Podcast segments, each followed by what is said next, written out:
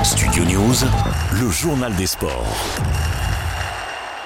Un an du début des Jeux Olympiques de Paris 2024, le comité d'organisation a dévoilé euh, ce vendredi le parcours complet de la flamme olympique qui traversera la métropole à partir du 8 mai 2024 et son arrivée au port de Marseille. La flamme arrivera en provenance de Grèce, à bord du Belém, l'un des plus anciens trois mâts d'Europe. Ensuite, elle passera par des lieux emblématiques du patrimoine culturel, naturel et historique français. Plus de 400 villes seront traversées au total avec 10 000 anonymes qui auront le privilège de porter la flamme depuis Marseille jusqu'à son arrivée dans la capitale pour le top départ des Jeux le 26 juillet. Des sites iconiques seront ainsi euh, traversés, notamment le Mont Saint-Michel, le viaduc de Millau, les grottes de Lascaux, la montagne Pelée, les plages du débarquement ou encore euh, la vallée du Mont Blanc.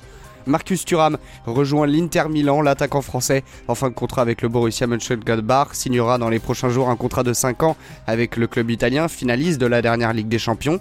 D'après les informations révélées par nos confrères de l'équipe, à un an de l'Euro, le joueur de 25 ans a notamment euh, refusé récemment de signer au PSG.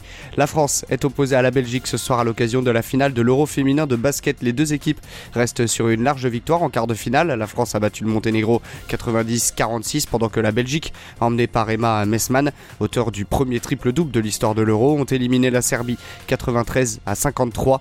L'autre demi euh, oppose la Hongrie à l'Espagne. La saison MotoGP se poursuit avec le Grand Prix des Pays-Bas ce week-end. Aujourd'hui, c'est la course sprint à 15h. Avant la course, dimanche, à partir de 14h, le canois Johan Zarco enchaîne les podiums depuis le Grand Prix de France et espère ainsi poursuivre sur sa dynamique. En revanche, début de saison catastrophique pour le niçois Fabio Quartararo, qui s'est tout de même rassuré sur les essais libres hier avec le sixième temps. En fin du place au puncher demain pour les championnats de France. Le parcours entre Hasbrook et Cassel, long de 224 km, s'annonce exigeant avec aucun moment de répit hein, pour les coureurs. C'est donc un homme fort qui succédera à Florian Sénéchal, vainqueur l'an dernier, quelques jours après le sacre de Rémi Cavagna sur l'épreuve du contre-la-montre.